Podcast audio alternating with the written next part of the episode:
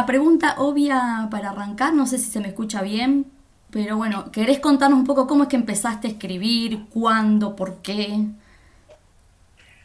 Ah, sí, sí, sí. Bueno, primero, hola, buenas tardes. Gracias, Che, me es, es un re honor que hayan leído un cuento mío. Viste que los escritores, así como nobles y, que no somos, no estamos tan en la, en la movida más comercial, que me haya llamado María Silvia me haya dicho que habían leído un cuento mío, yo ya estaba saltando, ¿sabes cómo, no? Me da como un poco de pudor saber que todos leyeron, viste, digo, algo bueno, quiero saber lo que, lo que les pareció. Claro. Eh, bueno, y yo empecé a escribir, yo tengo 50 años, y empecé a escribir así sostenidamente, mm, hará a los 27, 28. Siempre uno, va, uno, no sé si siempre. Yo empecé a escribir a partir de, alguna crisis, eh, de una crisis en particular, que entonces ahí la, terapeuta me dijo, ¿qué te da placer? Y una pregunta tan pavota yo no la sabía responder. ¿Viste? Los hijos, el marido, el gimnasio, el, chocolate. y bueno, de ahí me, fui con esa pregunta y me la respondí diciendo a mí lo que me da placer es escribir. Eh, así que ahí empecé, así empecé, buscando un espacio de placer para mí. De esa manera lo tomé. Eh, empecé con talleres, yo soy de la ciudad de La Plata, empecé con talleres de mi ciudad y, cuando la primera vez que fui a un taller, flashé mal, porque dije, pará, este es mi mundo, ¿viste? Cuando sentís que fuiste un pescado, que estuviste siempre siendo pescado, y te tiraron al agua y ahora las pez. Ah, ok, estas son branquias, claro, para esto sirve, para un poco, casi está bien. Yo quiero esto, yo quiero más de esto. Em, así que así empecé con mis talleres en, la ciudad de La Plata. Eh, bueno, la ciudad de La Plata tiene esta ventaja barra desventaja, así que ahí, ya, ahí ya hay cuento, porque paradoja de vivir cerca de Buenos Aires, ¿no? Eh, entonces me quedaba cerca ir a Buenos Aires a, seguir tomando talleres, porque quería, quería, cuando ya agoté un poco lo que había, la oferta que había acá en la ciudad, después me fui a Buenos Aires, hice algún taller en el Centro Cultural eh, Borges, 2009 eh, te digo esto, y después ya fui a Casa de Letras, porque en esa época no estaban las carreras de escritura eh, creativa como hay ahora, que sí hay a, nivel UBA, digamos en la UNA, está la carrera de escritura creativa, el posgrado en la UNTREF. En ese momento no, así que la posibilidad que tuve fue la carrera de escritura creativa en Casa de Letras, que eran tres años y un cuatrimestre. Y ahí te daban taller, te daban más que taller, te bajaba muchas herramientas de escritura, pero para los que queríamos escribir, para los que queríamos ser escritores. Y la, carrera, digamos, era bastante intensa en cuanto a carga horaria y era las materias las daban los escritores, no eran necesariamente profesores de letras, sino que eran tipos del oficio de la escritura. Y ahí me regustó darme cuenta de que había una, una, una sistematización, que no era solamente me siento y a ver lo que me inspira y, y mis experiencias y tal, sino que era leer para escribir, aprender de qué manera están estructurados los relatos, cuántas formas de, posibles de contar hay una historia. Bueno, y así seguí avanzando, digamos. Esa es un poco.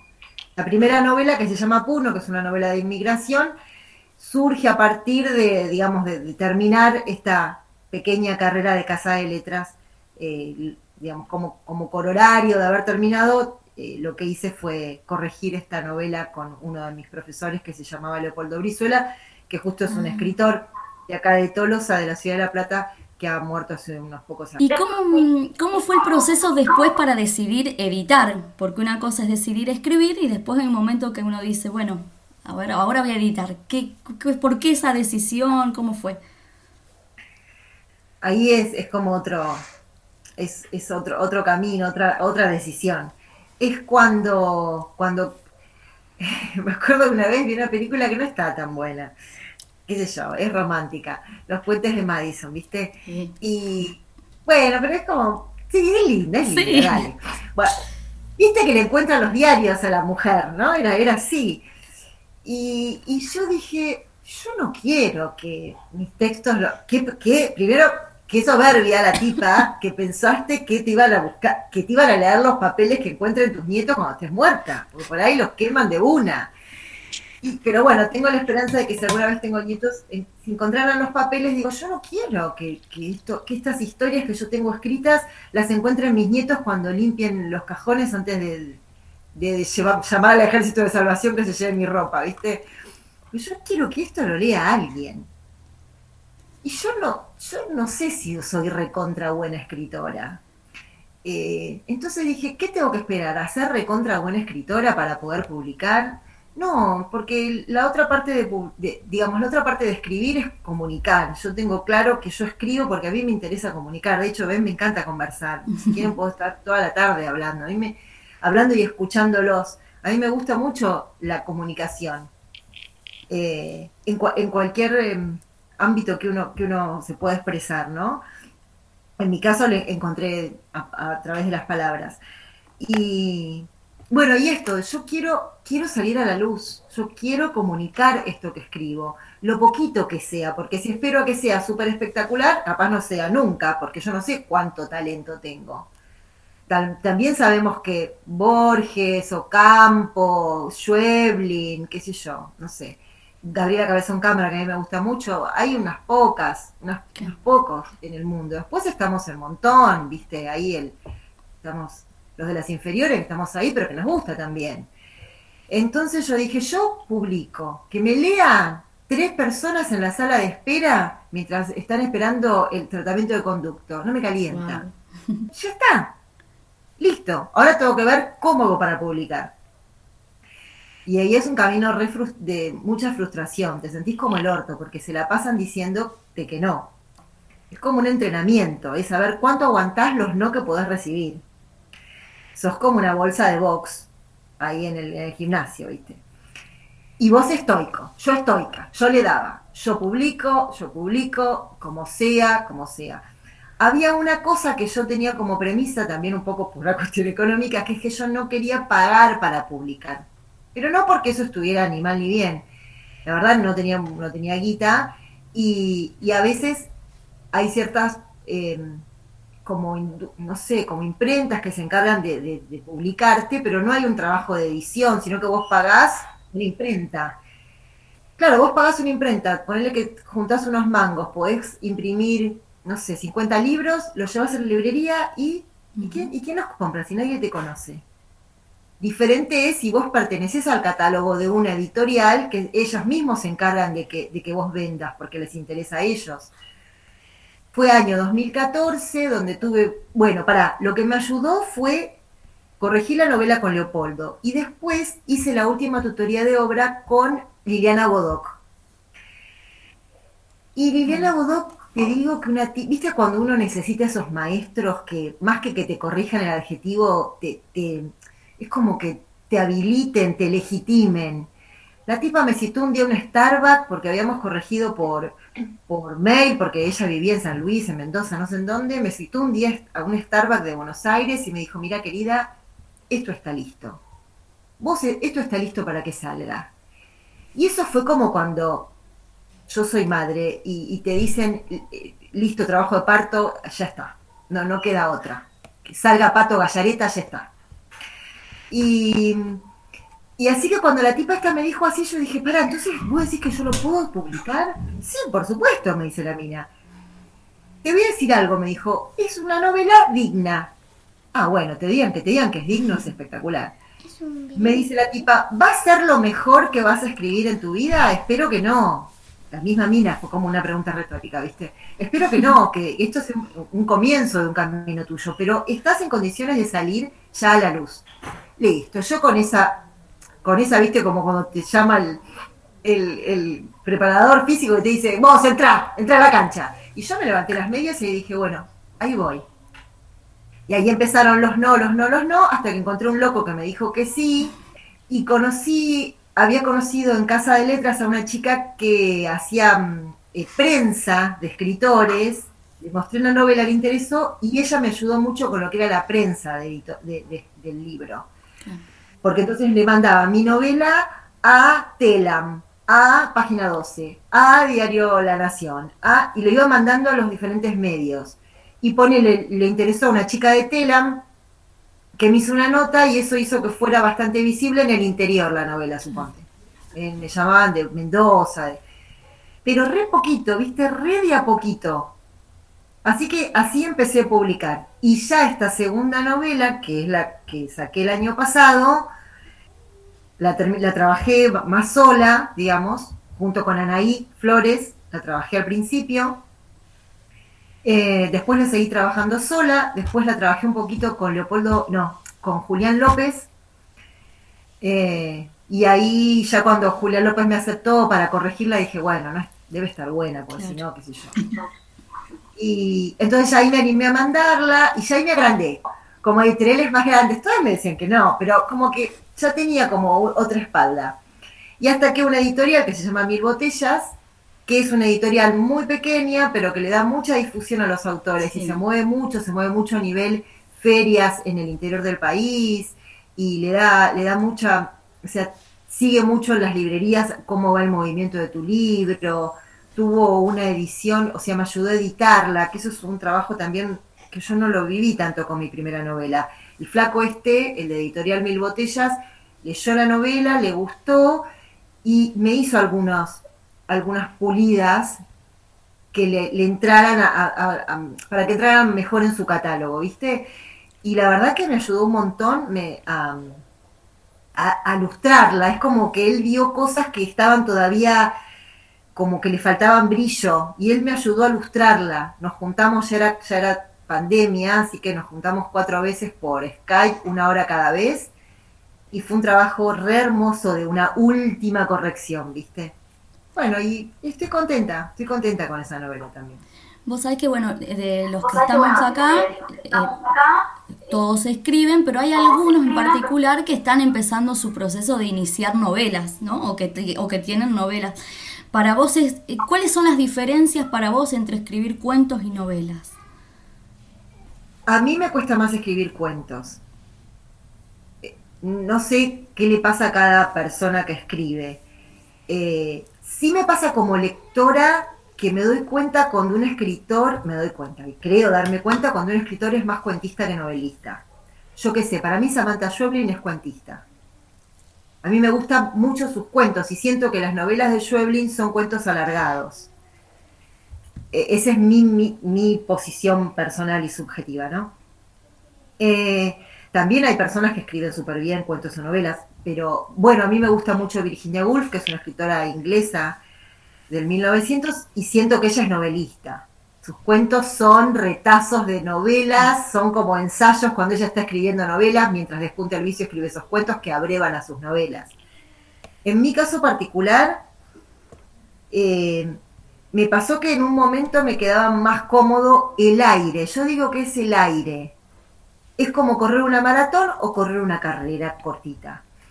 Eh, siento eso, que como soy de darle mucha vuelta a la cosa, soy de tener relaciones, viste, mis amigos me duran mucho, me cuesta soltar los hijos, digo, soy, soy, soy larguera. Ves que fíjate que no te hago la síntesis cuando te hablo, soy larguera. Entonces, eso hace que yo pueda estar mucho tiempo con una historia que necesite estar acompañada por mis personajes un buen tramo de mi vida. Sigo haciendo cosas, laburo a la mañana en el Ministerio de Educación, eh, cuido a mis sobrinos, voy al supermercado, qué sé yo, pero siempre acompañada por estos personajes que van, que van y qué hago con esta, dónde la pongo, dónde la saco. Ese aire de la novela, el cuento no lo tiene. El cuento tiene otro aire. El cuento es, es como, son tres pujos, ¿viste? El cuento es como, eh, es menos, es menos guayerista, es menos onanista, es le, le mete menos onda al clima, va directo al hueso. Es como, te pagué, vamos, satisfaceme. Es un poco así. Es el, cuento tiene, a mí lo que más me cuesta es que el cuento tiene es un artefacto que tiene que cerrar perfecto. Y a mí eso, a mí particularmente me resulta un desafío que ahora lo estoy disfrutando muchísimo. Por mi forma de ser me quedaba más cómodo el aire que me daba eh, la novela. Eh, porque vos en la novela, por ejemplo, cuando lo empezás a escribir, no ten, para mí, ¿eh? No tenés nunca el final de la novela. Podés más o menos vislumbrar, pero en el camino te va cambiando. Yo sé, yo sé el principio de mi novela, sé lo que quiero contar, tengo una estructura más o menos armada, pero el final nunca lo tengo, viste, con un moño cerrado. Y, como, el, como el personaje va creciendo conmigo mientras yo lo voy construyendo, capaz que me creció para un lado que yo no creía al principio y entonces ese personaje requiere otro final. O empiezan a tener más protagonismo personajes que yo creía que iban a quedar más laderos. O se empiezan a ir de la historia personajes que yo al principio los había pensado como que iban a estar, al lado de mi protagonista. Tienes como mucho más orgánico, es como un compost, ¿viste? En cambio, el cuento, siento que que le, tenés más las riendas, que tenés que saber a dónde vas, aunque des muchas vueltas, vos ya sabés que tu cuento va para ahí y va a terminar ahí. Yo quiero contar la muerte de Mengano, yo quiero contar cuando me tropecé con una rama, yo quiero contar esto.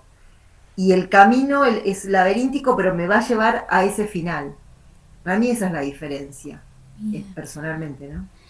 Natalia, no sé si llegaste a releer Canas Rebeldes porque abro el juego ahora. Eh, sí, sí, lo releí. Bien, porque se, arranco con la primera pregunta y abro a que después, si quieren, me avisan por el chat o, van abriendo el micrófono, pero para que comenten o, o, pregunten. Pero primero, si querés contarnos un poco de dónde surgió, de dónde nace Canas Rebeldes, si es que te acordás.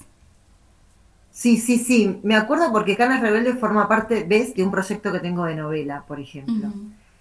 Me pasa eso, los cuentos son como eh, ramificaciones de otra, de algún texto esencial que para mí es una novela.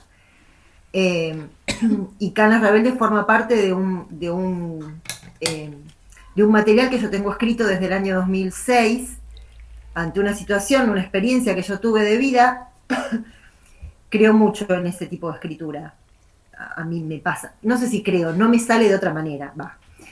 Eh, como que soy de esas que de la escritura del yo, ¿viste? No me sale de otra manera. Y bueno, entonces tuve una experiencia en el año 2005, en el año 2006 la escribí, dije, me la voy a olvidar, escribí un montón, tengo, que qué sé yo, que te diga 100 páginas de borrador escritas, eh, con todo el, material. Dije, listo, lo tiro ahí porque me lo voy a olvidar. Los detalles, las cositas, como cuando uno se despierta de un sueño, que te pensás que te lo acordás, después no te lo acordás. Te acordás la sensación, pero por ahí no los detalles. Lo tengo todo escrito ahí. Y todavía, mirá, 2006 lo escribí, no siento, recién ahora estoy sintiendo que me está dando el piné para escribir novela con ese material. Porque no me daba el piné todavía para escribirlo. Sentía que no tenía experiencia como escritora. 15 años. Pero mientras soy, te digo que soy lerda. Sí, porque es, una, es un material que roza lo surrealista, entonces digo, me va a quedar de autoayuda, me va a quedar Víctor Sueiro, mm, no, entonces lo dejé reposando. Y, pero mientras tanto ese material está ahí, está funcionando, ahí, en una parte de mí está funcionando. Y me gustaba mucho la idea de escribir un cuento donde lo esencial quedara por abajo. Eso es, lo que, eso es lo que me motivó a escribir Canas Rebeldes. Yo digo, la puta, cuando uno está pasando por una experiencia límite como la que yo pasé en aquel momento, no me tenía el pelo, pero sí estuve casi por enviudar. No enviudé, mi marido está divino, todo fantástico, pero no me tenía el pelo. Pero digo, cuando uno está lo que sí me pasó y ahora les voy a decir cómo lo linkeé. No sé si leyeron el cuento Felicidad de Alejandra Laurensich. Es un cuento de una mamá que va a un hospital, se toma un taxi a un hospital a ver a su bebé que está internado. Y, la felicidad, el cuento se llama Felicidad, y en realidad la felicidad es que cuando la mamá llega al hospital se da cuenta que no llora más la bebé que estaba internada al lado de la cama de su hijo que la volvía loca con los llantos. No llora más porque se murió. Y la mamá estaba feliz porque ese bebé no iba a llorar más.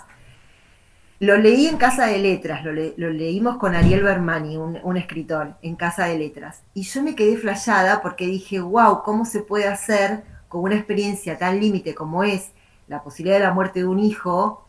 ¿Cómo se puede manipular esa, esa, esa experiencia o, ese imaginario y trabajarlo, bajarlo a una ficción y que, es, y que buscar, encontrar felicidad en un momento así.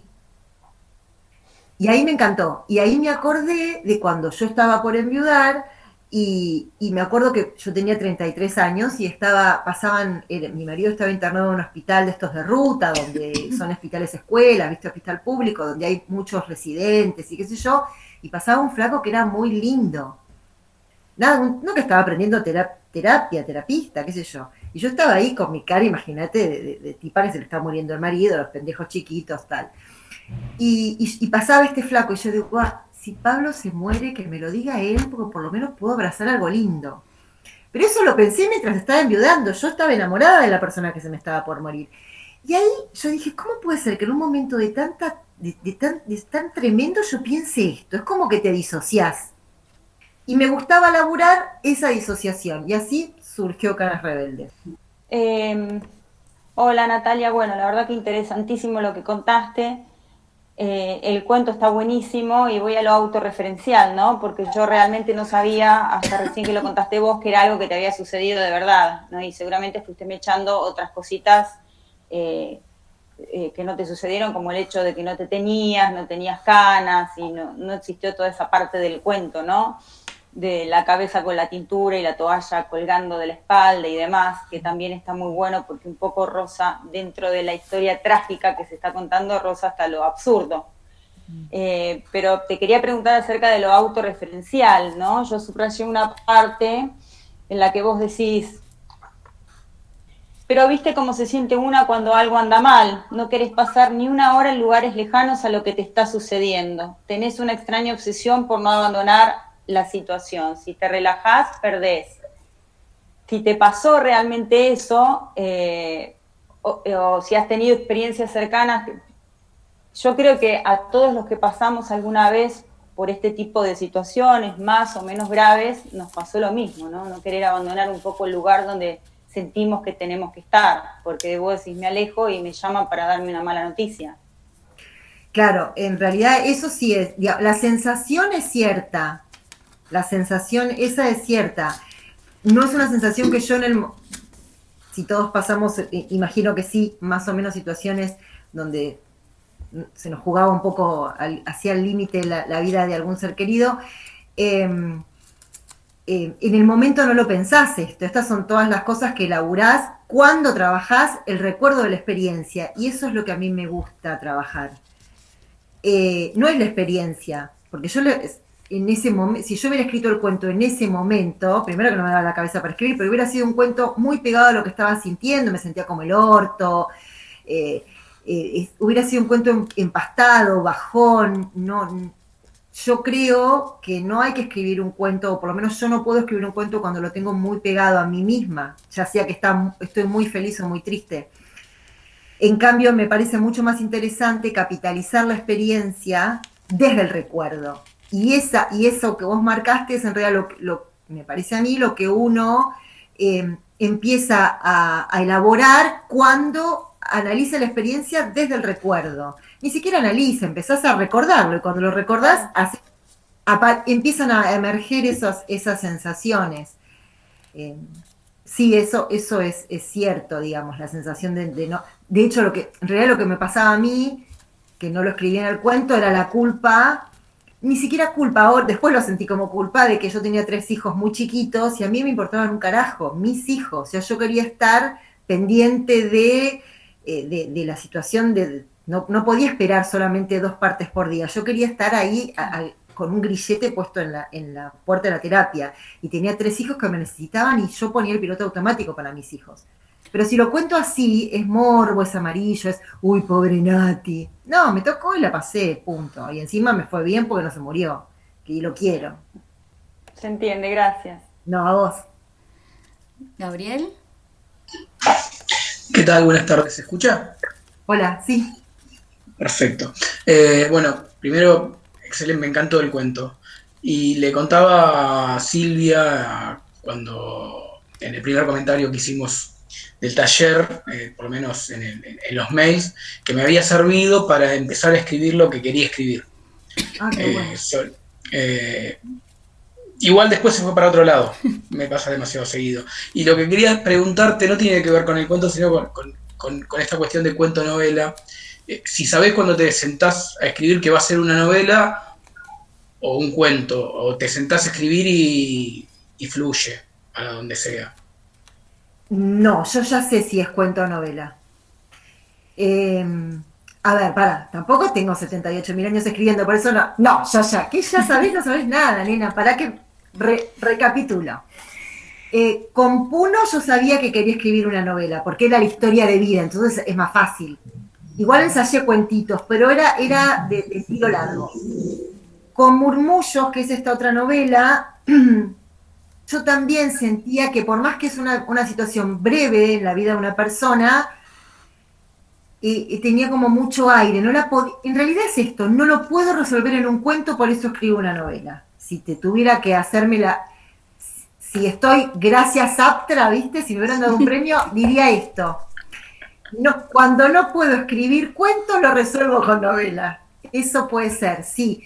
Me está pasando que los cuentos que estoy escribiendo ahora, que Silvia algunos los conoce, pertenecían también a un, a un corpus, digamos, que yo pensé que, que iban a ser novela. Y, y empecé a elaborarlo como novela y digo, esto no va.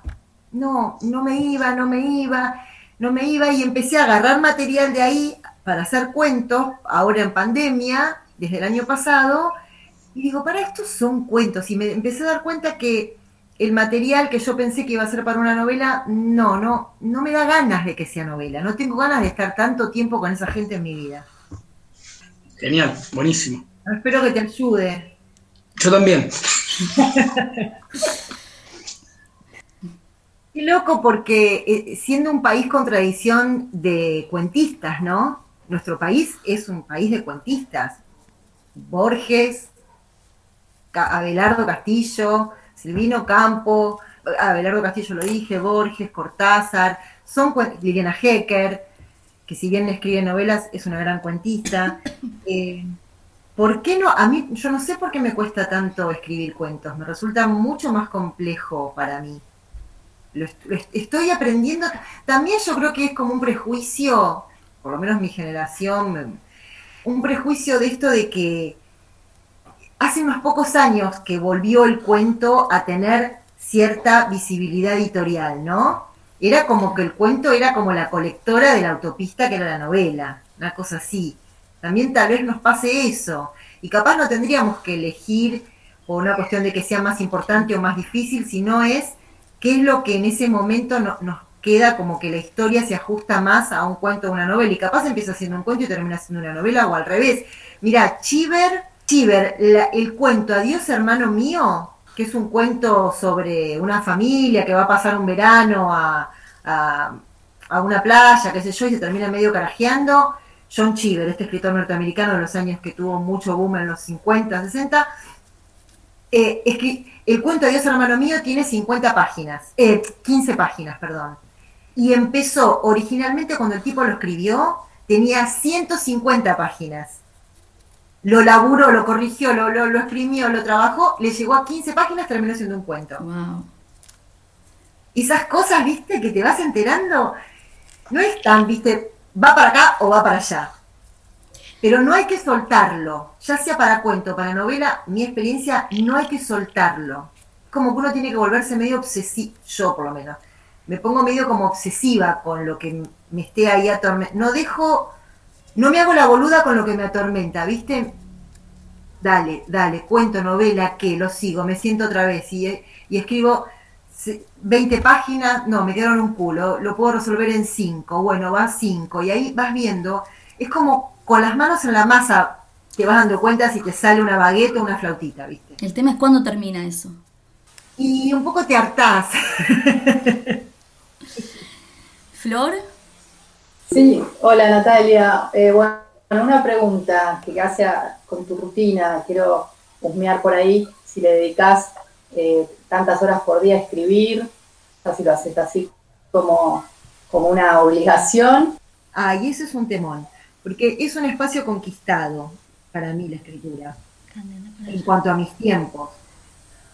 Yo digo que al principio era como una escritora nómade, ¿viste? Y voy con la, computadora a donde eh, hay un lugar libre y en paz en mi casa. Arriba, abajo, al quincho, al baño, afuera, adentro, donde tengo tres hijos, un marido, el, perro, los gatos, qué sé yo. Entonces voy con la compu a donde tengo silencio.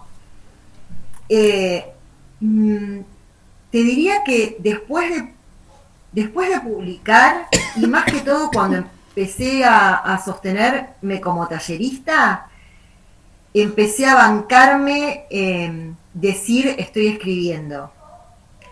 Porque como no es una actividad que vos tenés, todos, yo no vivo de la escritura, entonces yo vivo de, la, de, lo que me paga el Ministerio de Educación de la provincia de Buenos Aires, que yo laburo en educación, eh, eh, así que mi laburo es ese, ¿viste?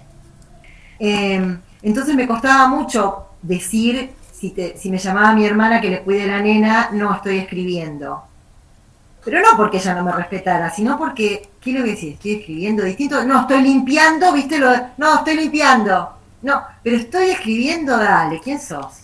Y eso me costaba un huevo. Hasta que estoy corrigiendo textos de los alumnos de taller, estoy, y ahí, ahí como que le empecé a dar un, espacio, armé como un galponcito, como si fuera en mi cabeza, le empecé a dar un espacio a la literatura en mi vida, un espacio redituable. Y, me ayudaba bastante, por, por ejemplo, Brizuela, cuando yo estaba haciendo mi primera novela, que le decía, hoy rasqueteé la pileta, así que no pude escribir, pero estuve pensando que cuando la mujer se baja del barco, no sé qué, entonces me decía, bueno, estuviste escribiendo.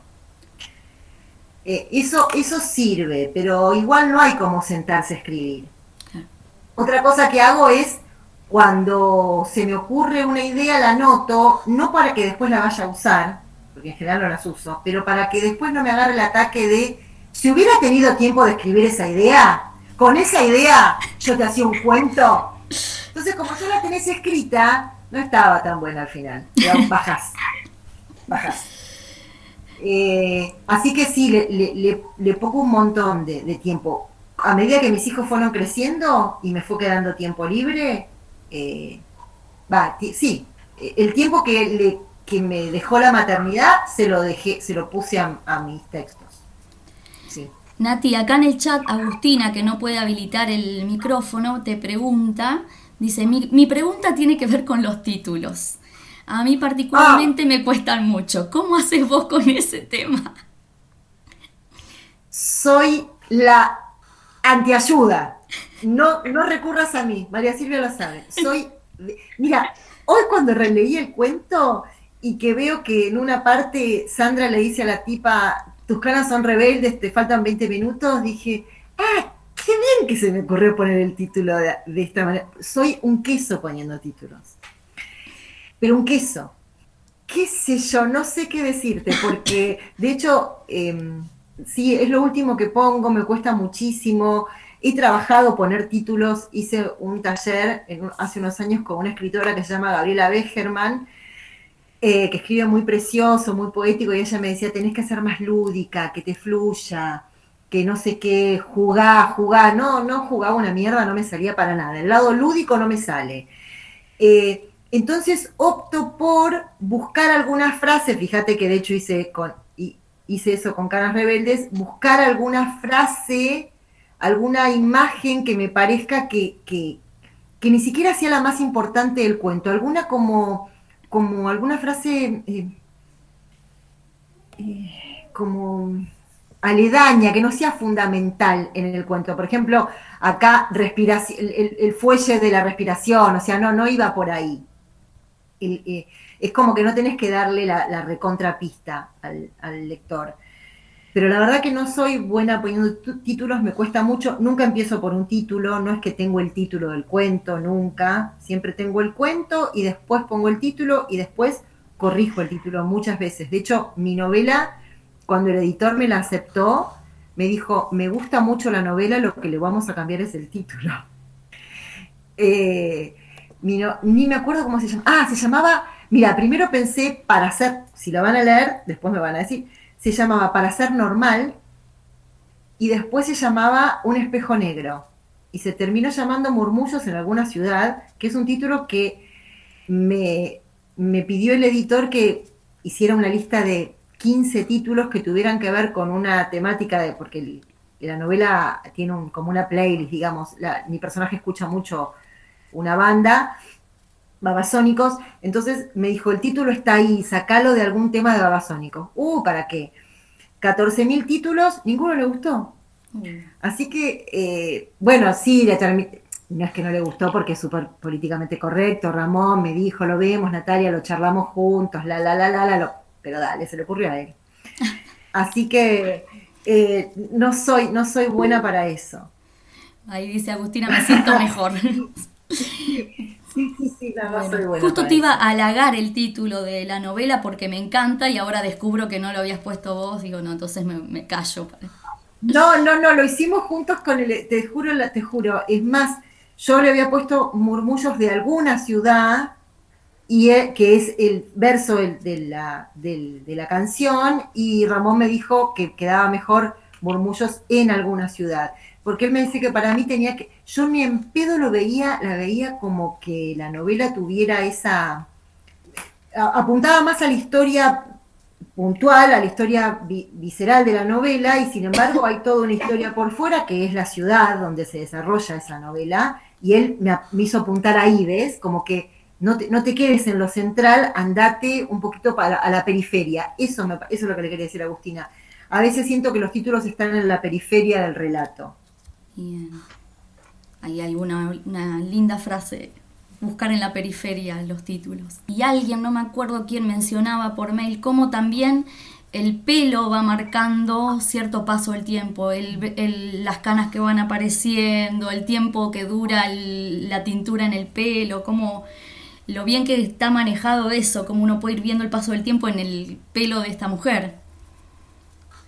Sí, e, e, esas cosas sí las pensé, digamos, eso eh, era en el tiempo, digamos, era esa inmediatez en el tiempo que a ella le, tomaba la, tintura en el pelo.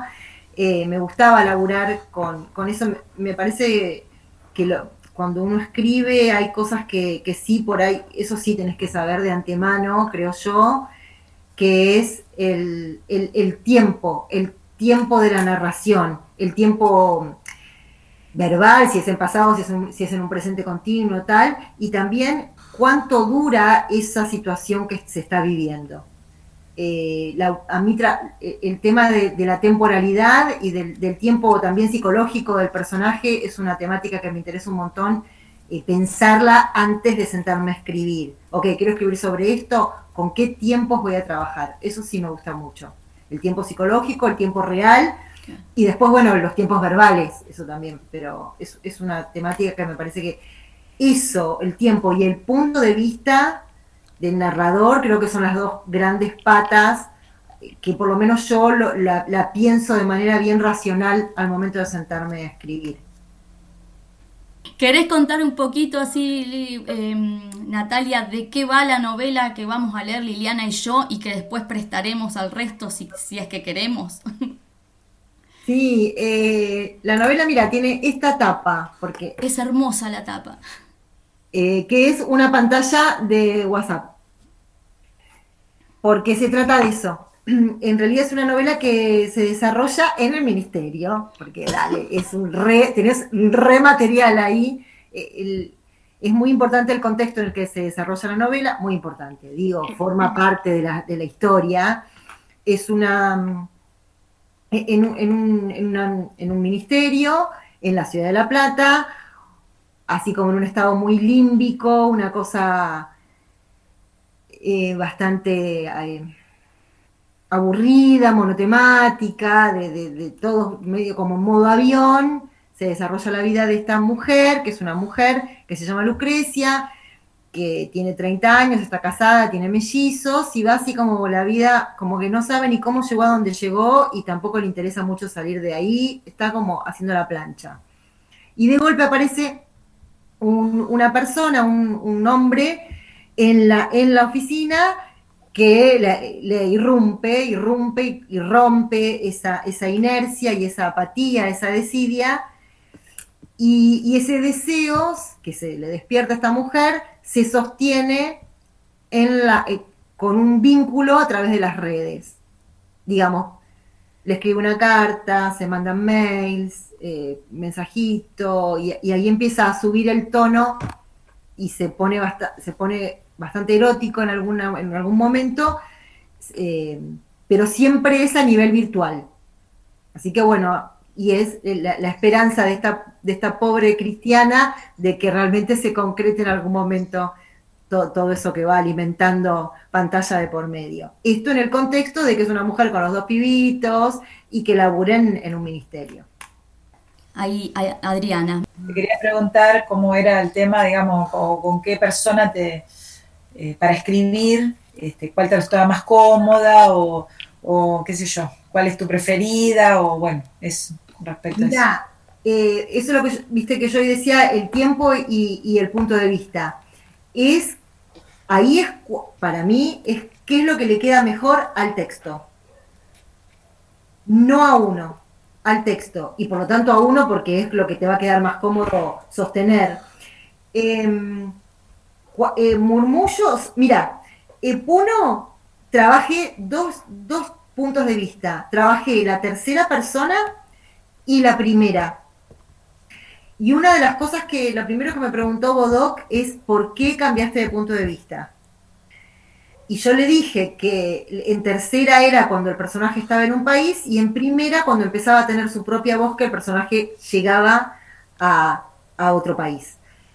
Em, entonces me dijo, bueno, si te... Y, bueno, fui como más extensa en la, en la argumentación, porque me dijo, tiene que estar bien argumentado el cambio de punto de vista. Me acuerdo, me reacuerdo que me lo dijo.